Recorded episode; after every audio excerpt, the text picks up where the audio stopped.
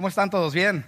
Vamos a continuar, bueno, a terminar ya esta serie de, que hemos estado enseñando los últimos domingos sobre las promesas de Dios. Así que, ¿cuántos piensan que ha sido de bendición para su vida? Sí, ¿verdad? Pero fíjese, la intención ha sido tratar de enseñar estos temas de una forma práctica, de una forma que usted pueda eh, aplicarlo a su vida, de una forma que podamos nosotros eh, relacionarnos con, lo que se está enseñando. El día de hoy vamos a hablar sobre, eh, mire, hemos hablado sobre las promesas en la tormenta. ¿Se acuerda cuando hablamos de eso hace unas tres semanas atrás? Hablamos de las promesas que Dios tiene para nuestra vida cuando hay problemas, cuando hay turbulencia en nuestra vida. Después hablamos sobre las promesas para nuestra vida. ¿Cuáles son esas promesas?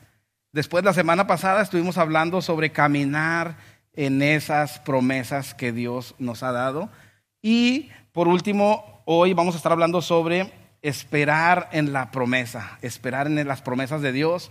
Hemos aprendido que eh, Dios tiene promesas para nosotros. Hemos estado viendo eso. Hemos visto que Dios honra su palabra. Dios no miente, Dios no se equivoca, Él honra su palabra, incluso dice que eh, el cielo y la tierra pasarán, pero su palabra no va a pasar. Así que si Dios lo dijo, mire, créalo. Hemos visto que hay, este, eh, promesas de parte de Dios para tu vida que solo son promesas que Dios te da directamente. Esto es para ti. Y hay otras promesas que son condicionales, que te dice Dios, mira, si tú haces esto, va a pasar esto en tu vida. Si tú haces aquello, esto viene después de eso. Así que hemos aprendido todas estas cosas en las últimas semanas. Incluso tuvimos un libro, no sé si usted tuvo la oportunidad de adquirirlo, un libro pequeño que trae mil promesas. Eh, así que es el enfoque que le hemos estado dando. Y el día de hoy vamos a hablar sobre eh, esperar en las promesas de Dios. Esperando en las promesas de Dios, con ese subtítulo de eh, dejado en visto, ¿verdad? Es un término que se usa mucho ahora. Ustedes saben que ahora con la tecnología hay muchos, se está creando un nuevo idioma, ¿verdad? Se está creando nuevas palabras que no existían, que se están agregando al diccionario, cosas que tienen que ver con la tecnología. ¿Cuántos de ustedes les han mandado un mensaje de texto? Bueno, y, y tiene esa, esa singularidad ahí de que tú puedes ver si la persona recibió el mensaje y lo abrió. Algunos, ¿verdad? ¿Todos? Algunos no textean, ¿verdad? ¿Todos texteamos aquí? Bueno, ¿cuántos usan la aplicación de WhatsApp? Ahí creo que se usa bastante. Tú le mandas un mensaje a alguien y estás así como que, ay, no me ha contestado, pues yo creo que todavía no lo ve, no, no sé. Y después lo ves a veces y dices, oye, ya lo abrió desde las dos, ya son las cinco. ¿Qué onda? O sea, y luego empiezas a, maquinar todo eso, ¿verdad? O sea, ah, yo creo que está, está ocupado, está en el trabajo. O después empiezas a ver que empieza a contestar y dices, ah, ya está escribiendo. Y luego de repente no llega nada y ya no sale nada. Y tú, ¿qué onda? Cuatro horas, tres horas. ¿A quién los ha dejado así en visto? Bueno, al revés. ¿Cuántos de ustedes han dejado a alguien en visto? ¿Cuántos de ustedes se han ido más allá y han bloqueado esa, esa cosa para que no se sepa nada, verdad? Que, es que hay, algunos de ustedes aquí que son expertos en eso. Pero fíjese, eh, Dios nos da promesas y, hay ocasiones en que Dios habla a tu vida, ya sea a través de tu palabra, eh, tú ves algo que Dios te está hablando para tu vida, o ya sea que tal vez en un tiempo en oración o algo, Dios te reveló algo para tu vida. Dios te ha hecho a ti eh, ver que Él tiene algo para ti. Tal vez Dios te ha prometido a ti que vas a ser usado en, en trabajar con niños, o vas a ser usado en la predicación de su palabra, o vas a ser usado en, abrir un negocio para poder ayudar a otros, no sé, a niños de la calle, o tal vez tienes un sueño que Dios te ha dado, una promesa que ahí está, tal vez una palabra que tocó tu vida en alguna reunión como esta y que tú sabes que fue Dios, pero ha pasado el tiempo y no has visto qué pasó. Es como si le mandaras un mensaje a Dios y de repente dices, bueno, pues Dios sabe todas las cosas, Él ya lo tiene, pero no veo nada. Nada se está moviendo como si yo fuera en dirección de lo que Dios me, me, prometió, lo que Dios, las promesas que Dios dio para mi familia. Tal vez tienes familiares que no han conocido al Señor, que, que son duros para, para abrir su corazón a lo que Dios tiene para ellos. Y tú tal vez has esperado eso Y, pareciera que se ha tardado eso, pareciera como si Dios te dejó en visto, como si tuviera su WhatsApp y tú estás como que, wow, ¿qué estará pensando?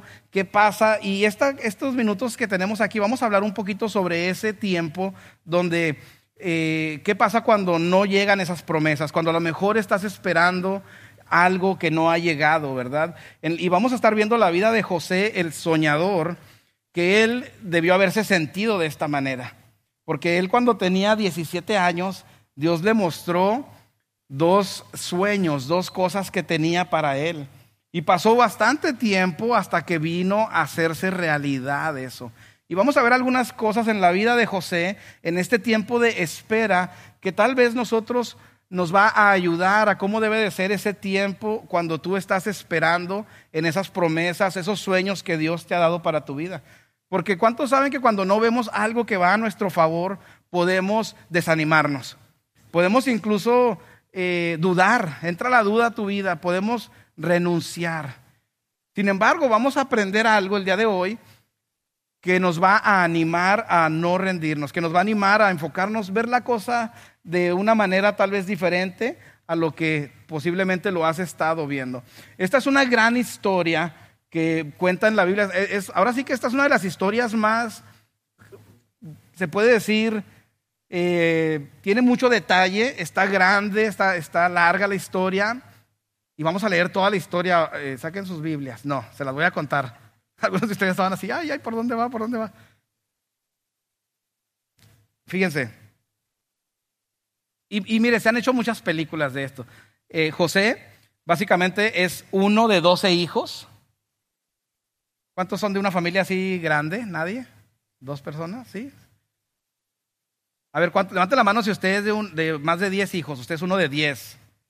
¿En serio? ¿11? ¿Sí? ¿12? ¿En serio? Wow. Muy bien. Era este muchacho era el favorito de su padre. ¿Cuántos son los favoritos de su casa? A ver, sean honestos. Hay todos así. Pero fíjese lo que pasaba. Él era el favorito y Dios le da estos dos sueños que él tiene. Y, y los hermanos le tenían, eh, no lo podían ni ver. Cuando lo veían decían, wow, ahí viene el soñador. A ver ahora qué trae. Y todavía el papá le regala una túnica, un, un abrigo que él lleva de colores. ¿Y eso qué piensan que hizo con los hermanos? pues más, más coraje, más envidia, más este, ganas de desaparecerlo. Y la Biblia nos cuenta que José, sus hermanos se quieren deshacer de él. Él, él, él, él tiene estos dos sueños donde dice que, y vamos a leer rápidamente porque solo son unos versículos, dice que tuvo un sueño, bueno, se los voy a decir, tuvo un sueño donde, eh, y se lo contó a sus hermanos. Llegó y le dijo, hey, tuve un sueño, ¿qué les parece? Y todos, ay, a ver qué.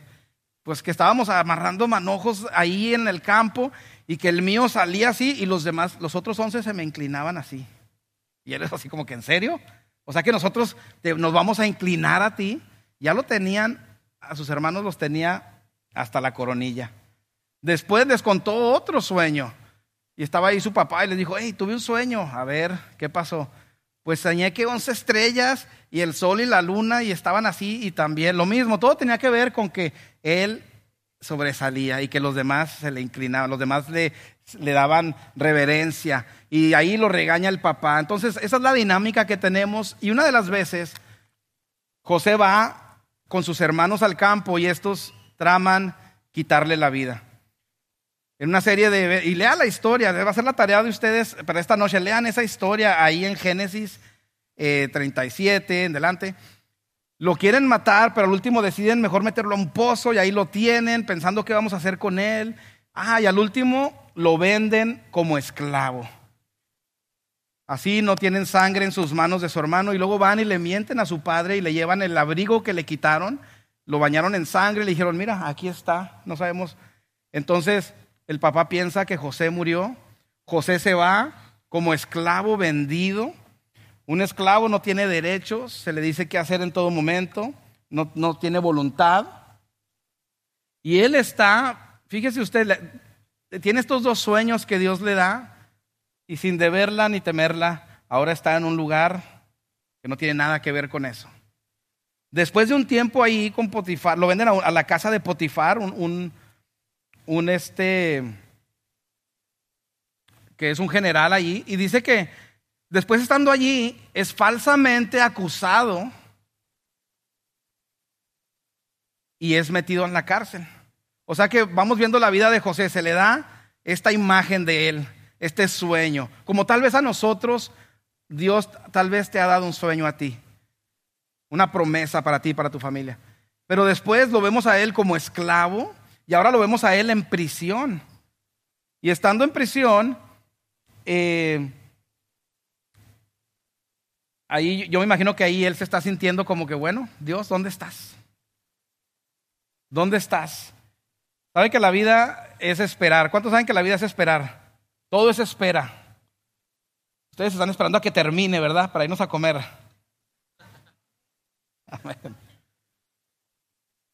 La vida se espera.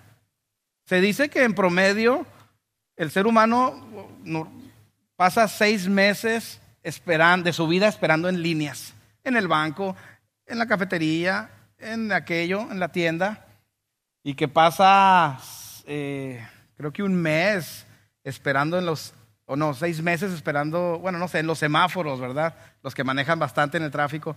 Pero la vida es una espera. Usted va al médico y lo pasan a una salita y luego llega la enfermera y le hace unas preguntas y lo sientan allí. Y luego llega alguien más y otra espera. Y así hasta que llega el doctor. Todo, todo es una espera. Entonces, ahora mismo todos estamos en espera de algo. Y es posible que donde estás ahora esperando no tiene nada que ver con donde Dios te dijo que ibas a estar. Incluso tal vez estás decepcionado porque eso que Dios te dio hasta vino a ser como una carga para ti porque tú siempre tienes eso y, y, se ha puesto, en vez de ayudarte, impulsarte, animarte, inspirarte, se ha vuelto en algo pesado, que cada vez que pasa el tiempo se vuelve haciendo más pesado y comienzas a entretener pensamientos de que, ¿será que ya desperdicié mi vida? Porque esa promesa me la dio Dios cuando estaba joven. ¿Será que ya estoy muy viejo? ¿Será que ya se me pasó mi tiempo? ¿Será que ya eso no fue para mí? Comienzas a dudar de, eso. Fíjense una cosa, eh, vamos a leer en Génesis 39, 21, dice, pero el Señor estaba con José. ¿Dónde está José? En la cárcel, sin hacer nada malo. Pero el Señor estaba con José en la cárcel y le mostró su fiel amor. El Señor hizo que José fuera el preferido del encargado de la cárcel. Entonces, ¿qué vemos ahí? Número uno, el favor de Dios en la vida de José. El favor de Dios en la vida de José. José tenía el favor de Dios, aunque de afuera pareciera lo contrario. ¿Cómo es que una persona que tiene el favor de Dios fue vendido como esclavo y luego fue tirado en una prisión? ¿Qué pasa ahí? a veces no sentimos el favor de Dios. Solo porque no estás caminando en la promesa no significa que no estés caminando en el favor de Dios. Eso es bien importante. Es bien importante. Solo porque no estás caminando en la promesa que Dios te dio no significa que no tengas el favor de Dios. Fíjese, por ejemplo, las personas que tienen mucha influencia, tal vez personas con mucho dinero o personas que son, tienen alguna posición en la sociedad, ellos no tienen que esperar mucho, ¿cierto? Llegan a un restaurante y pásele por aquí, estamos esperando. Y todos haciendo la línea como que, ¿qué onda? ¿Qué? O vas a un lugar y no te dejan pagar, no, no, este, aquí nosotros, ¿verdad? Eso es como lo que el mundo reconoce como favor, ¿no? Tiene favor. Pero en el reino de Dios trabaja la inversa, al contrario. Como que tienes favor de Dios, pues sabes qué? Dios te tiene que preparar para que tu carácter esté bien y puedas aguantar todo eso que Dios te ha prometido. Y es por eso que por ese favor que Dios tiene, Él permite que pases diferentes situaciones. Fíjese lo que dijo Charles Spurgeon. Dios tiene necesidades de obreros hábiles y a menudo los prepara poniéndolos en el horno de la aflicción para que sus habilidades se desarrollen y aprendan a depender únicamente de Él. José no fue enviado al calabozo como castigo, sino como una escuela preparatoria en la que debía ser entrenado y disciplinado para que pudiera convertirse en el gobernador de Egipto. Salmo 105, 29 dice, hasta que llegó el momento de cumplir sus sueños, el Señor puso a prueba el carácter de José. ¿Sabe que la espera eh, lo pone a uno en una realidad? Deshace su orgullo, deshace su egoísmo. Nadie quiere esperar. Sin embargo, es ahí en la espera donde tú vas a crecer, donde tu carácter va a ser desarrollado. Génesis 29, 22 al 23 dice, poco después el director puso a José a cargo de los demás presos y de todo lo que ocurría en la cárcel. El encargado no tenía de qué preocuparse porque José se ocupaba de todo. El Señor estaba con él y prosperaba en todo lo que hacía. Dios había pulido el liderazgo de José y sus dones de administración en la casa de Potifar. Acuérdense que fue vendido como esclavo y estuvo como 11 años viviendo ahí. Después lo meten a la cárcel y duró poco más de dos años ahí en la cárcel, pero ahí podemos ver que José había adquirido una preparación para esa siguiente etapa, donde fue su trampolín, porque estando ahí en esa cárcel, él conoció dos tipos que lo llevaron a ser el donde reveló esos sueños y llegaron a, y ahora sí a salir de prisión y llevar, llevarlo a, a, donde él iba a tener su sueño hecho realidad, lo que Dios le había puesto. Pero fíjese, eh, cada situación, cada etapa te está preparando. Amén. El Señor. Así que abraza cada temporada que tienes. No la rechaces, no te quejes. Hay una razón por la que estás experimentando eso. Hay una razón por lo que pueda que estás en esa prisión, cualquiera que sea. Eh, podemos ver en la vida de José fidelidad. Número dos sería fidelidad. José, a pesar de que él sabe que Dios lo está llamando a algo, le está mostrando algo, nada de lo que Dios le mostró parece que se está llevando a cabo y ha pasado todos estos años.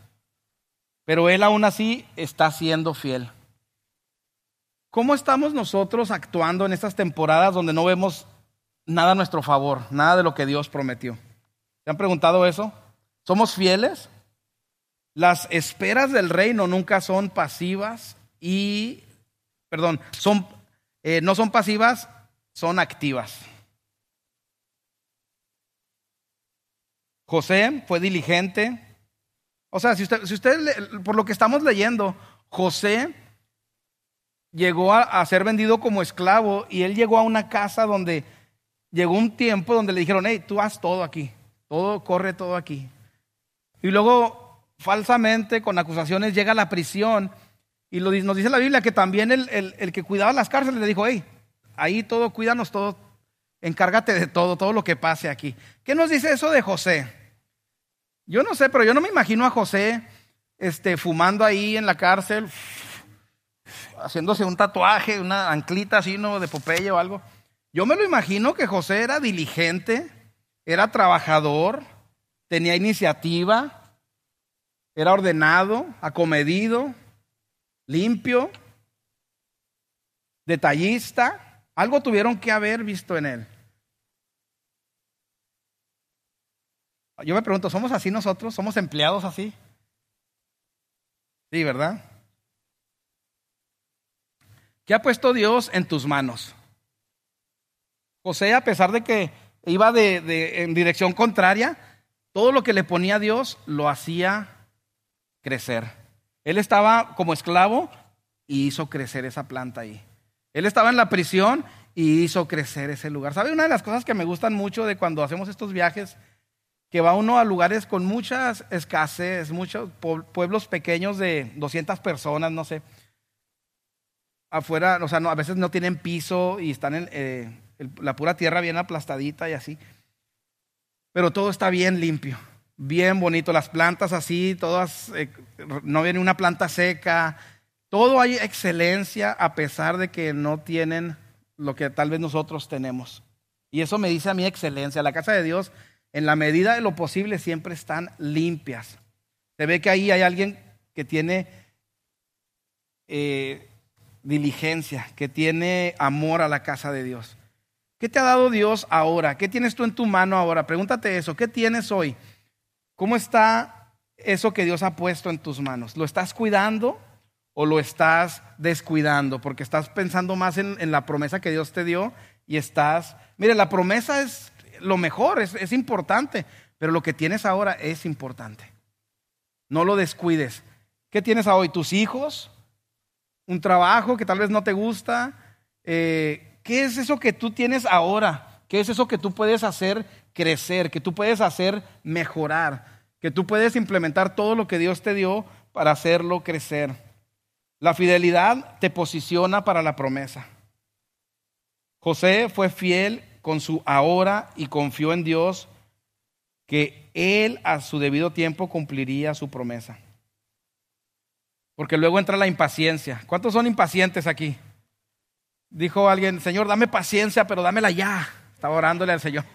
La quiero ahora. Tenemos que tener cuidado con la impaciencia porque la impaciencia te hace, hay tres cosas que que apunté aquí, dice, eh, te hace abandonar. Cuando te impacientas, no tienes cuidado, vas a abandonar el barco. Ahora sí que vas a saltar del barco, ¿no? Como dicen. Y después te encuentras a esas personas, ¿no? Y, dices, oye, ¿qué pasó con fulanito y fulanita? Pues, ¿sabes que Se apartó, ahí está, está al lado del camino. Se desanimó, pero ¿por qué? ¿Por qué abandonó lo que... Dice, lo que tienes enfrente Dice, abandonas lo que tienes enfrente por estar enfocado en lo que vendrá. Muy importante. Después viene lo segundo, remordimiento.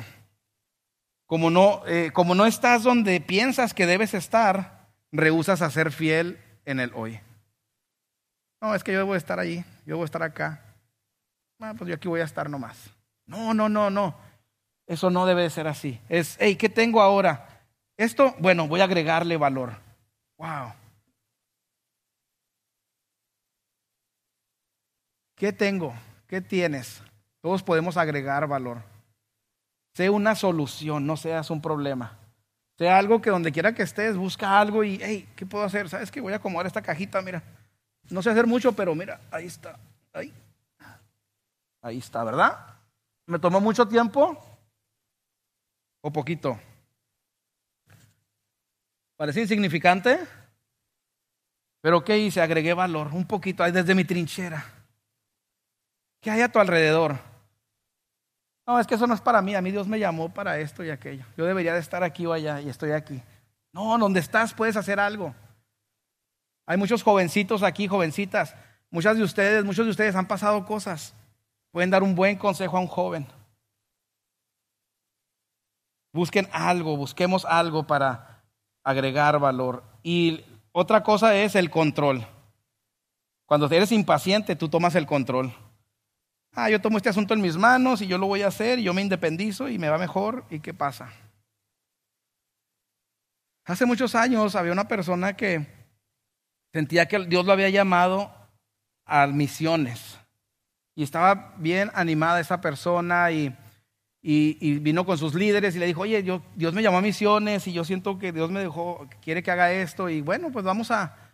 Eh, el equipo de misiones le dijo, bueno, pues vamos a orar, vamos a esperar, creemos que no estás preparado para, ese, para eso por ahora, pero mira, vamos a hacer esto y esto. Y esa persona se desesperó, se desesperó y hizo esto, tomó el control. Dejó su trabajo, vendió su casa eh, y se fue, se fue a otro país. Y al paso del tiempo, pues dejó, cuando hacíamos aquí una cosa con la camisa roja, íbamos a, a hacer revolución o algo, en Facebook ponía la persona también su camisa roja y también estaba haciendo su onda, pero fuera de, o sea, por, por ahora sí que por sus pistolas, ¿no? ¿Y qué pasó? Al paso de los meses, pues pasó lo que pasa. No estaba la persona lista y terminó abandonando eso, terminó con un mal sabor de boca, con hasta, hasta te, te molestas hasta con, con las iglesias o con alguien. Pero todo tiene un orden, amén. Hay un proceso. Pero fíjese, cuidado con la impaciencia. Abandonas, hay remordimiento y tú tomas el control. La fidelidad de José permite conocer, conocer al copero y al panadero. Fíjese, si José hubiera renunciado en la cárcel, si le hubiera dicho, ah, que los presos que hagan lo que quieran, yo no me voy a comedir aquí, que, el barco se, se hunda. Pero no, él fue diligente y lo pusieron a cargo de la prisión. Y en la prisión conoció a dos personas, el copero y el panadero del rey. o jefes de los panaderos, ¿verdad? Y, les revela un sueño que ellos tienen, pero, pero él, él está posicionado ahí por su fidelidad. Y en Génesis 46 dice, cuando José los vio la mañana siguiente al panadero y al copero, notó que los dos parecían preocupados. O sea, estos dos personajes llegaron a la cárcel y tuvieron un sueño los dos la misma noche. Y al otro día estaban desencajados, estaban así como que, ah, ese sueño, Ah, y le dijo, ¿por qué se ven tan preocupados hoy? Y les preguntó. Y eso nos trae a nuestro siguiente punto, el enfoque. El enfoque de José. José nos muestra aquí básicamente a Jesús. Jesús viene a nuestra prisión, alguien inocente, alguien que no pecó, viene a nosotros y nos pregunta, ¿qué tienes? ¿Cómo estás? ¿Qué te pasa? José está enfocado en los demás.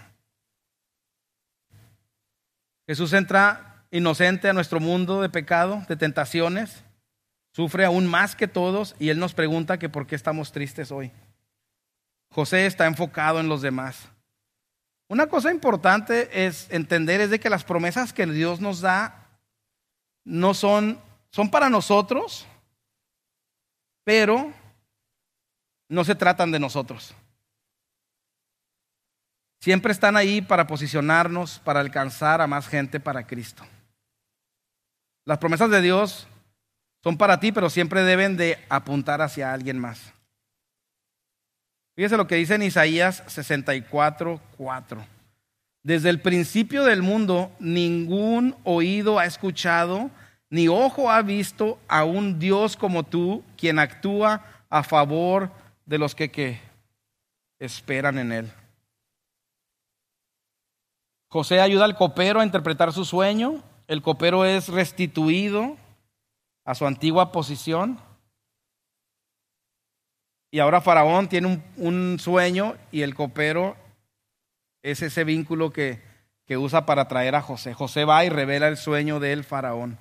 José interpreta el sueño del faraón y el faraón lo hace el número dos en Egipto, encargado de la distribución de comida en un tiempo de hambruna.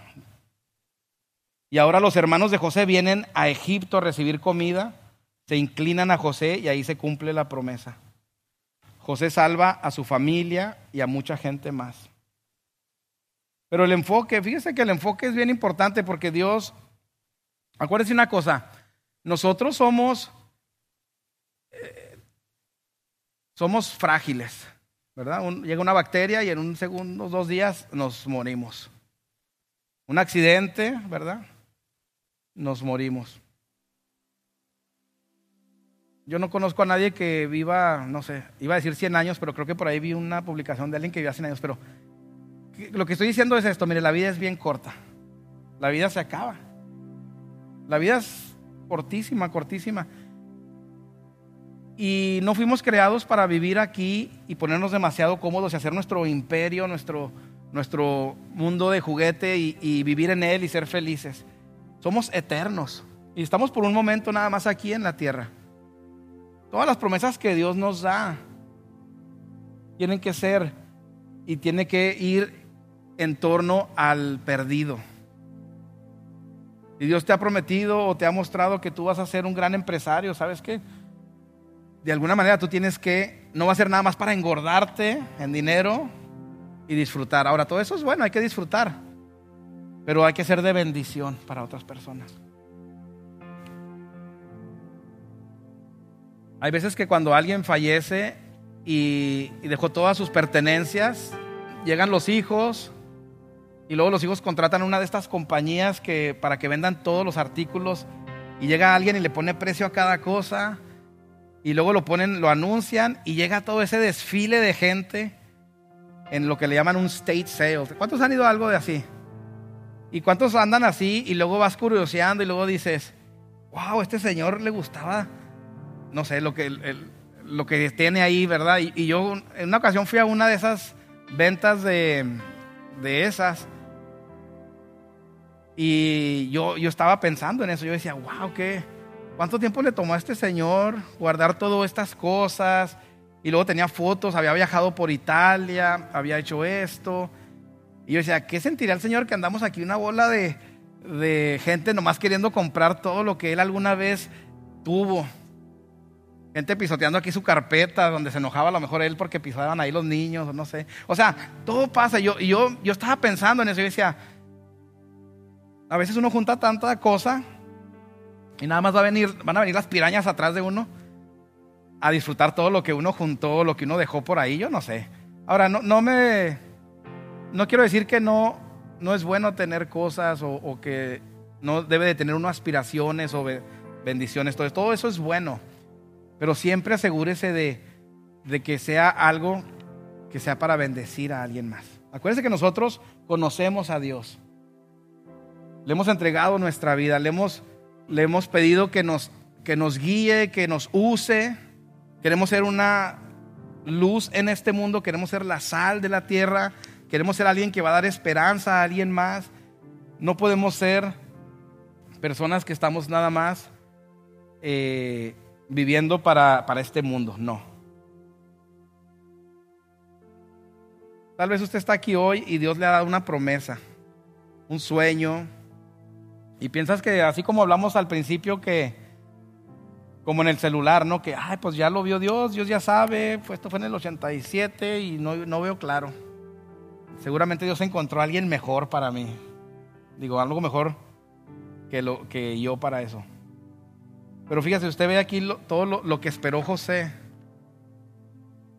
Y si vemos, por ejemplo, eh, las otras personas en la Biblia, todo lo que han tenido que esperar. ¿Verdad? Moisés esperó 40 años. Jesús mismo esperó 30 años antes de, de, de hacer su ministerio público. Abraham. Todos han tenido largas esperas. Si usted está esperando algo, está en un en un grupo exclusivo de gente. Pero lo más importante aquí, y, hablando de las promesas, toda esta serie se trata de promesas, siempre hay un tiempo de espera. No lo rechace. Acuérdese que cuando Dios tiene favor con usted, mucho favor con usted, es que Dios tiene grandes cosas para usted. Y como Dios tiene grandes cosas para usted, usted va a tener que esperar más porque Muchas veces nuestro carácter no está listo para soportar el, nivel de presión o de responsabilidad que Dios le va a dar. Y usted no puede ser fiel en una pequeña iglesia, en una pequeña ciudad, en un pequeño estado, aquí en Estados Unidos. ¿Usted piensa que Dios le va a dar algo más grande más adelante que lo pueda confiar en usted? Probablemente Dios va a esperar un poco más para que desarrolle usted esa, esa submisión, esa corrección, ¿verdad? Porque a veces tenemos que ser corregidos, tenemos que ser aconsejados. Eh, yo me pongo a pensar en, simplemente lo que hablábamos hoy, el viaje misionero.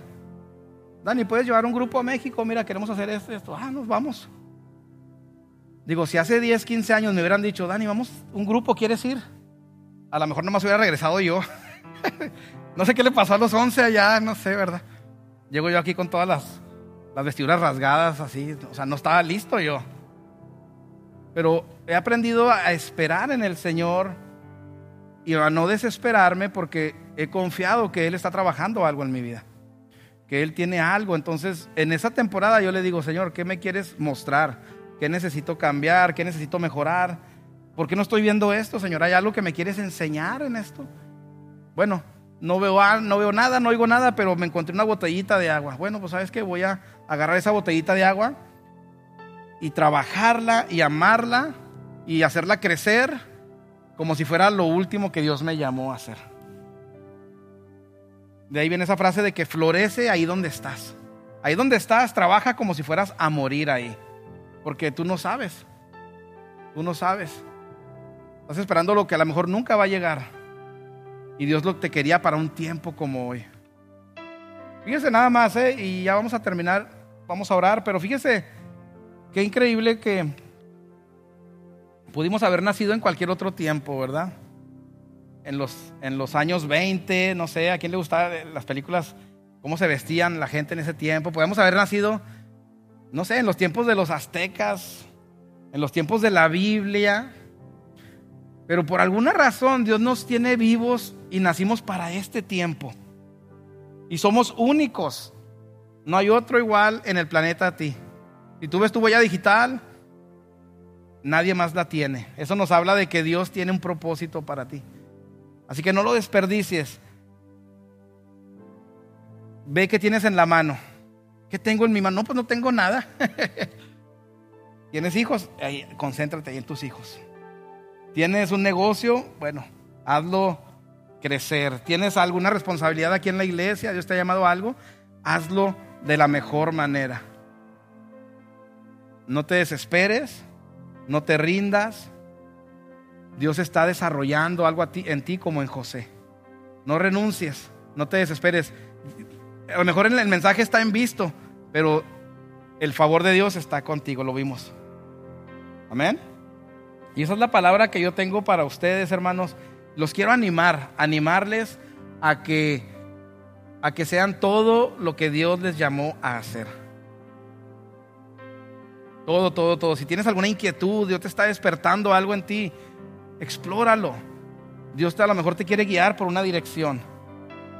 Sacúdete cualquier cosa que traigas, cualquier pulga que traigas ahí. ¿Qué es el pulga? Fíjese si usted se para en un hormiguero y se le empiezan a subir las hormigas, ¿cómo se va a sacudir las hormigas? No me diga que le va a hacer así. Ay, ay. Y más esas hormigas negras grandotas que andaban allá en Tamaulipas, unos hormiguerones. Esas sí eran hormigas, no las de Luisiana. Unos hormigones ahí. Pero como si usted se estuviera subiendo las hormigas, ¿qué hace uno? Ah, ah, ¿verdad? Y luego si, ah, ah, me picó, ¿no?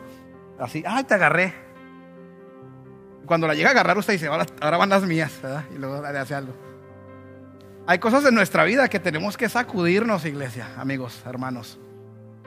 Hay, hay cosas que, que, te están estorbando, que a lo mejor no son pecado, pero te, te llevan al pecado, o te limitan, o te, te frenan. ¿Qué son esas cosas que te están deteniendo todo tu potencial? Examínate. Si no estás muy seguro qué puede hacer, habla con tu esposo, habla con tu esposa. Ellos te pueden dar la lista, ¿verdad? No, pero, hey, Señor, ah, ¿sabes qué? Necesito mejorar en esta parte. No, yo quiero todo lo que Dios tiene para mí. No hay tiempo para, para el orgullo, no hay tiempo para la venganza, la venganza es del Señor. No hay tiempo para, para la pelea, Pelee por las almas. Concéntrese en lo que tiene enfrente. Y el Señor lo va a respaldar, lo va a encontrar ahí. Cuando usted da todo lo que usted tiene, ahí lo va a encontrar el Señor. Y ahí van a hacer algo increíble, amén. Y van a crecer y se van a levantar. Pero todo empieza con una decisión. Dios no puede hacer nada si tú no abres tu corazón. El Espíritu Santo viene, te habla Luego te convence y luego todavía estás convencido, pero aún así todavía tú tienes que hacer la decisión. ¿Qué vas a hacer? Dios te está hablando. Tal vez estás triste. Jesús es la respuesta. Tal vez te sientes sin esperanza. Jesús es la respuesta. Tal vez te sientes como un perdedor, como una perdedora que se te fue la vida. Jesús tiene cosas para ti. Si no, ya te hubiera llevado. ¿No sabes qué hacer con ese problema? Dale una oportunidad a Jesús en tu vida. Ábrele tu corazón hoy. 100%. Y deja que Él entre en tu corazón. Deja que Él entre en tu vida. Y tú vas a ver cómo Él va a tomar el control. Te va a llevar a, te va a mostrar cosas. Te va, pero sin reservas. Tiene que ser sin reservas. No, pero es que mañana, es que no, no, no, olvídate de mañana. Hoy, ¿qué vas a hacer hoy? Hoy yo hago una decisión por Cristo. Cristo, si tienes algo para mí, si lo que yo tengo te sirve, tómalo, aquí estoy. Qué hermosas palabras que, el hermano Néstor nos compartió hoy. Gracias, hermano, por esa, ese testimonio. Que no, lleguemos, que no lleguemos, hermano, a un lugar donde ya estemos tal vez en una cama para morir, para querer hacer algo. Hoy es. Oyes, allá, allá donde estuvimos había un orfanato, los niños, las historias que uno escucha. Hay muchas cosas por hacer en este mundo. Órele a Dios, amén. Dios tiene, todos ustedes aquí pueden hacer grandes cosas para el Señor. No se limiten. Yo creo en ustedes, amén. ¿Ustedes creen en ustedes? Dios cree en ustedes. Pero Él no puede trabajar con nuestro pecado. Así que primero vamos a ponernos bien con Dios. Pedirle perdón por nuestros pecados. Pedirle que entre en nuestra vida y luego dejar que Él nos guíe. Y caminar en Él. Y cuando nos tropecemos, nos equivocamos, sacudirnos y levantarnos y seguir avanzando. Amén.